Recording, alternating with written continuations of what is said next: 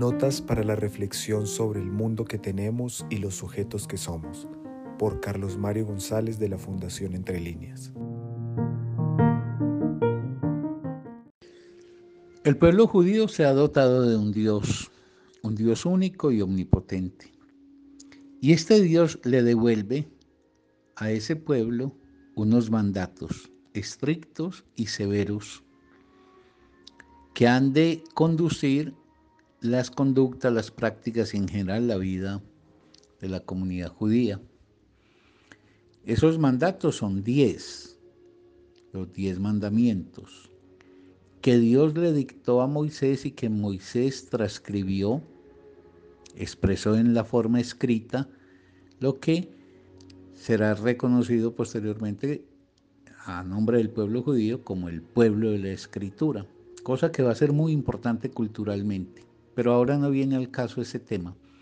Los diez mandamientos serán entonces regulados, normatizados y darán lugar a 613 mandamientos.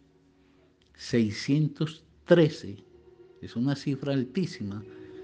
Por eso la lectura permanente del texto sagrado es fundamental en el pueblo judío, porque a través de eso están permanentemente recordando y actualizando la normativa que rige el conjunto de la vida, porque eso rige qué se come, cuándo se come, cómo se viste, cómo se tratan las personas, la relación entre los géneros, la relación obviamente con la oración, en fin, toda la vida está de alguna forma reglada y normatizada. Es un pueblo muy, muy, muy sometido al cumplimiento de una reglamentación muy severa y que debe acatarse sin que haya pues posibilidad crítica alguna. Esos mandatos fundamentales, los diez mandamientos, que sostienen todo el andamiaje pues, de la cultura judía. Son diez mandamientos que están divididos en dos bloques.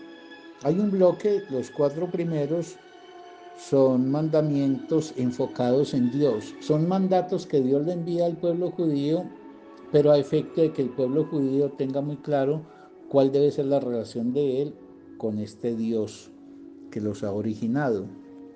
Esos cuatro mandamientos dentro del conjunto de diez que tienen que ver con Dios son, uno, yo soy el Señor tu Dios, te saqué de Egipto, con lo cual pues se indica una deuda con ese Dios. Dos, no tendrás otros dioses, negación radical de cualquier alternativa de creencia. Tres, no tomarás mi nombre en vano, será un nombre siempre solemne. Cuatro, acuérdate de santificarme el sábado, un día para el sacrificio, la oración, etcétera, exclusivamente destinado a la reverencia de ese Dios. Esos son los cuatro que tienen que ver con Dios. Y hay otros seis que definen las relaciones de los judíos entre ellos, las relaciones de cada individuo con los demás. Cinco, honra a tu padre y a tu madre. En el pueblo judío las relaciones patriarcales serán decisivas y la organización familiar. Seis, no matarás. Prescripción universal del no matarás, del respetarás la vida ajena, con algunas excepciones que siempre serán estipuladas. Siete, no cometerás adulterio. Precisamente el valor sagrado de la familia, armada a partir del vínculo matrimonial, traza esta prescripción de que la mujer no podrá ser adúltera y el hombre tampoco, aunque las sanciones serán diferentes en caso del adulterio cometido por el hombre o cometido por la mujer. Es una sociedad patriarcal, muy férrea en su patriarcado y donde la mujer tiene un lugar absolutamente secundario. Ocho, no hurtarás. Es una defensa que se hace de la propiedad que cada individuo tiene sobre unos bienes y que deben ser sagrados por mandato de Dios. Nueve, no hablarás contra tu prójimo falso testimonio.